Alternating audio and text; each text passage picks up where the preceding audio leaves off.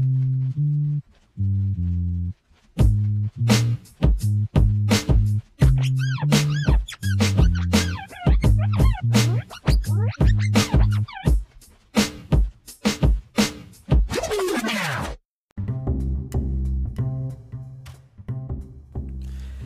¿Qué tranza camaradas? Les da la bienvenida su servidor Chart Mute a esta nueva emisión de Relativo Caos. En el programa de hoy les hablaremos un poquito de cómo el humano es de que ha llegado al espacio, a la luna, y pues recientemente viajamos normalmente a la Estación Internacional Espacial. Esto es debido a que el día miércoles iba a haber un evento histórico en este ámbito que se recorrió el sábado por cuestiones de clima, el cual es una colaboración con la empresa del Elon Musk, el famosísimo empresario y físico sudafricano con nacionalidad de Estados Unidos. Como siempre, Estados Unidos chingándose a las grandes mentes. Pero bueno, esta es una colaboración con la NASA, en el cual irán a la Estación Internacional Espacial tripulado con dos personas y hablaré de eso un poquito más adelante eh, para dejarlos con la intriga. Pero bueno, la carrera espacial se inició al término de la Segunda Guerra Mundial con la famosísima Guerra Fría, en el cual Estados Unidos y Rusia estaban peleando por el territorio alemán y cada uno quería como que decir yo soy el chingón, te puedo destruir con un cohete que va a llegar y demás. Entonces lo mostraron pacíficamente mandando personas al espacio. Claro, no fue la mejor historia y de hecho tardaron alrededor de 20 años, porque no recuerdo cuando acabó la, Segunda Guerra Mundial y cuando inició la Guerra Fría, pero bueno, esto inicia el 3 de noviembre de 1957 es un dato que no me lo sé, pero lo tengo en mi guion bien chingón. Eh, pero bueno, esto inició con el Sputnik 2, el primer como avistamiento de vida en, en el espacio. Mandaron a una perrita callejera, que era llamada Laika, el cual por desventajas, pues fue el primer individuo que se mandó y dijeron, pues sí llega. Y, la mandaron y la nave sufrió un sobrecalentamiento y él mató a la perrita. Y pues dos años después Estados Unidos aprendió de ese error, que no fue de ellos, fue de la Unión Soviética, y dijo vamos a mandar a dos chimpancés, a Able y Baker, el cual se tratan de los primeros seres humanos o seres vivos que regresaron con vida a la Tierra, que pues desafortunadamente murieron, pero pues por otras causas. Digamos que llegaron a la Tierra sanos y salvos. Entonces, a partir de aquí empezó como que la contienda de a ver quién manda a las personas. Hubo 10 Apolos, que son 10 naves, que básicamente lo que hicieron fue fallar la misión. pasaron tantas cosas y eso por el lado de Estados Unidos. Al igual con Rusia, pues bueno, la Unión Soviética en ese entonces, que actualmente es Rusia, y algunos que otros países, pues también estaba haciendo sus intentos que pues no lo lograron. No lo lograron eh, primeramente y fue Estados Unidos que el 20 de julio de 1969 lo logró. Mientras en México mataban estudiantes, en en Estados Unidos mandaban personas a la Luna. Fue cuando llegó la tripulación del famosísimo Apolo 11, en el cual iba Neil Armstrong y Edwin Buzz. De hecho, Buzz es un dato como curioso. Este es el mismo que le da como que la inspiración a los de Disney a ponerle a su viajero del espacio Buzz Lightyear. Entonces es como de voz del astronauta y la year pues, del espacio, años luz, ¿no? Y pues bueno, estas dos personitas pasan dos horas en la superficie de la luna recolectando rocas y colocando equipos de observación, poniendo la famosísima banderita y demás, que pues la mayoría dijeron, pues no, es que fue grabado. Bueno, eso fue ya después, en el momento todo mundo se volvió loco, festejaban y por dos situaciones habíamos llegado a la luna y la Guerra Fría terminó porque pues era como de, la Unión Soviética pensaron, pues, estos güeyes si nos van a chingar, pueden mandar un cohete a la luna, pueden mandar un cohete a Rusia sin ningún problema. Y pues Estados Unidos mandó la bomba nuclear y pues, Rusia no se iba a arriesgar, así que pues, le cedió la mitad del territorio y fue la creación del muro de Berlín y demás datos históricos que no tengo fechas exactas ni nada, entonces no le voy a tantear porque tal vez la cague. Pero bueno, el, el siguiente hecho histórico sobre este pedo fue en 1986 que pues ya estaban teniendo uno que otro nuevo Apolo y demás, los rusos querían seguir querer llegar a la luna y que no podían y demás y fue hasta 24 de enero de 1986 cuando el Challenger explota en el aire poco después de despegar. Los siete astronautas a bordo pues obviamente murieron y fue que hubo un sobrecalentamiento y pues esta madre se llamaba, ¿no? Junto con todos los tripulantes. Hasta ahí pues todo fue como bien bonito. De hecho el 13 de marzo de 1986, o sea, sí, estamos hablando del mismo año pero diferente tiempo, la astronave Giotto de la Agencia Espacial Europea. Aquí es cuando ingresan los europeos a esta carrera que inició bien. también tuvo sus errores, pero su dato histórico es que estos se acercan al núcleo del cometa Halley, o sea, aquel que vio el, me parece que Galileo o Copérnico, no recuerdo, siempre los confundo, pero bueno, eh, ahí me avisan cuál es. se me olvidó investigar antes de hacer esta madre, pero bueno, eh, llegan a acercarse al núcleo del cometa Halley a una distancia de 596 kilómetros, en el cual pues dicen, wow, mira, es el cometa Halley. Así que a partir de aquí, dos años después, el 29 de septiembre de 1988, despega desde Florida la primera nave espacial de la NASA que se había enviado al espacio desde el, el desmadre que causó el Challenger, porque pues sí, tal vez perdieron vidas y también perdieron millones de pesos porque pues la cagaron. Y, y de aquí ya nos vamos como que a la época más, mm, más hacia acá, donde ya algunos tienen más noción, pero que no todos se acuerdan. Es como de el 24 de abril de 1990, el telescopio espacial Hubble es lanzado desde la nave Discovery Hoy en día pues, este se considera un gran telescopio, uno de los principales instrumentos para ver la vida más allá de la Tierra y que ha, ha permitido grandes avances gracias a esto, gracias al Hubble sabemos cómo se ve la Vía Láctea desde fuera de la Vía Láctea y cosas así. De hecho es un telescopio muy interesante y que además dio para muchas cosas.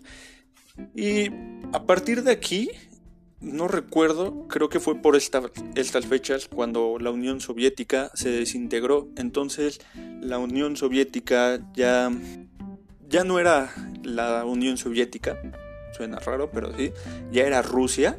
Entonces ya era un poquito más accesible. Entonces el 2 de septiembre de 1993, el primer ministro ruso, eh, este Víctor Chernomyrdin, y vicepresidente de Estados Unidos firman un acuerdo para fusionar sus estaciones espaciales, ya que cada quien tenía su estación espacial en, por ambos lados. Es como de, pues, la mía la voy a poner pues a esta distancia, tú ponla de allá, si no va a haber pedo y demás. Y pues fue hasta esta época donde dijeron, ¿por qué no fusionamos nuestras estaciones? Ya estamos en paz ambos, ya no hay guerra, ya ahorita nos la vivimos tranquilos. Y pues fue cuando la estación estadounidense Freedom y la rusa, el Mir 2, realmente no sé cómo se diga en ruso, porque lo más seguro es de que lo adecuado sería decirlo en ruso, crean las bases para el surgimiento de la Estación Espacial Internacional, o sea, empezaron a unir sus estaciones, para la cual ya después llegó la Unión Europea, ya llegó China y creo que hasta allí, y ya han hecho la Estación Espacial Internacional. Y bueno, a partir de aquí, todos dirían, no, pues nada más la NASA, los rusos y los chinos y demás, pero fue en el 2002 cuando a un empresario, el señor Elon Musk, después de vender PayPal, fundó la empresa en California en 2002, en junio, justamente yo creo que fue su regalo de cumpleaños porque el cumpleaños el 27 de junio, el raro porque es un día después de mi cumpleaños y pues el millonario actual, el bueno, multimillonario, creó SpaceX, Tesla y otras empresas que tiene por ahí, pero las más sonadas son estas dos. Inició como una idea para crear cohetes baratos, hacer que los cohetes fueran reciclables y demás, que le costó demasiadas fallas. Fue hasta el 2006 cuando pudo por fin lanzar su primer cohete sin que estallara, sin que se quedara a la mitad del viaje, sin que ni siquiera despegara, porque pues eh, llegó a no despegar. De hecho, tuvo un incidente en cierto año que no recuerdo, creo que fue este fue durante el 2016 un fallo que tuvo eh, esta empresa y sin querer se chingó al satélite de Facebook, el cual le costó 200 millones de dólares. Este satélite de Facebook pues afectó a la región africana, que era para el que estaba destinado, y pues a partir del 2002 inició SpaceX y fue cuando inició la entrada del principal de un competidor que no era una institución de gobierno, era una institución privada.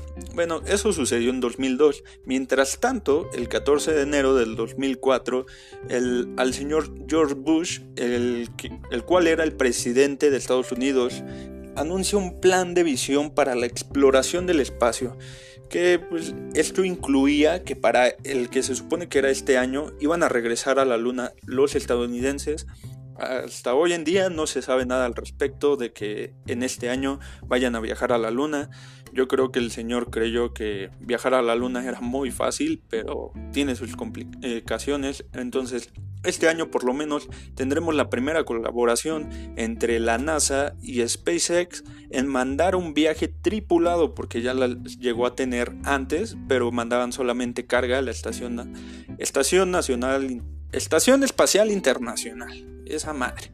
Pero bueno, fue hasta el año actual, el día sábado, que podremos ver este suceso histórico.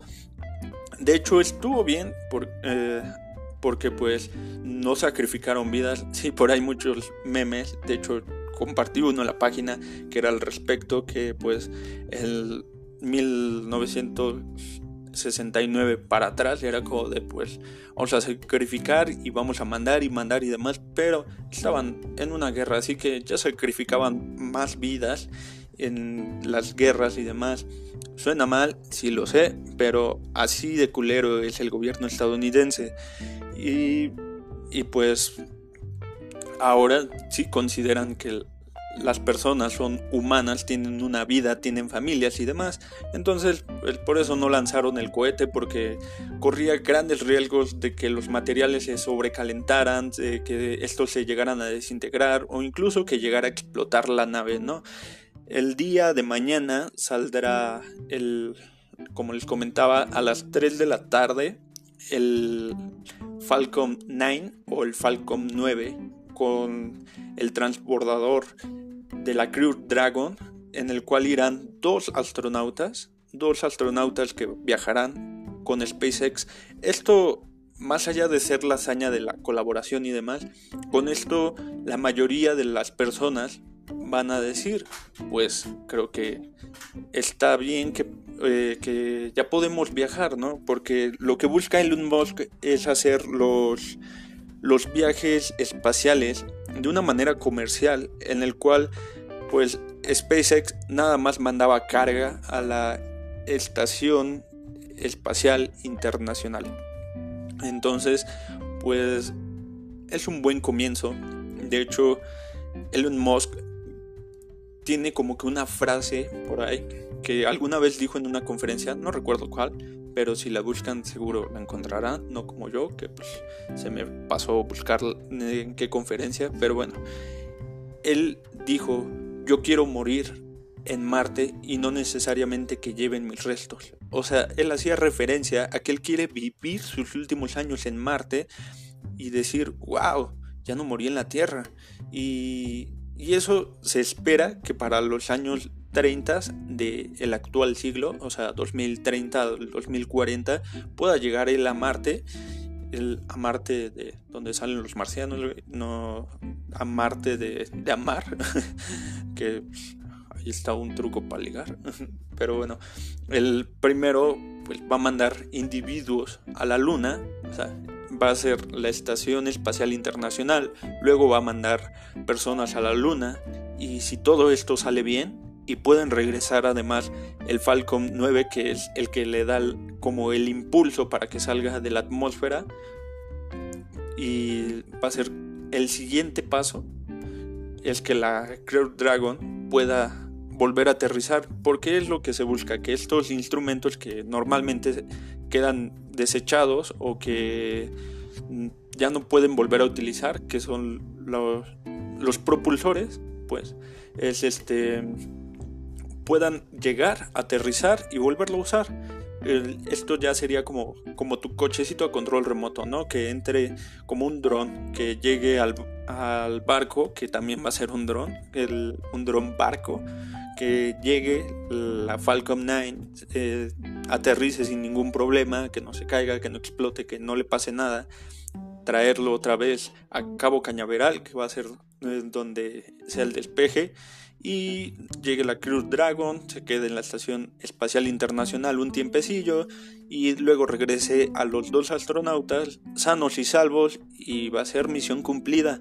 Y a partir de aquí ya van a tener como que la confianza de todos sus inversionistas de mandar a más personas, incluso dice que pues ya vendió los primeros viajes que eh, serán comerciales a otros millonarios para la luna. Entonces, esto es una hazaña muy muy grande. Pero en fin, si quieres saber un poquito más de eso, igual pues me pueden decir, investigo mucho más y podemos preparar algo con alguien que, que sepa más que yo, porque pues yo tal vez sí sé, tal vez no, pero pues podemos preparar algo mejor.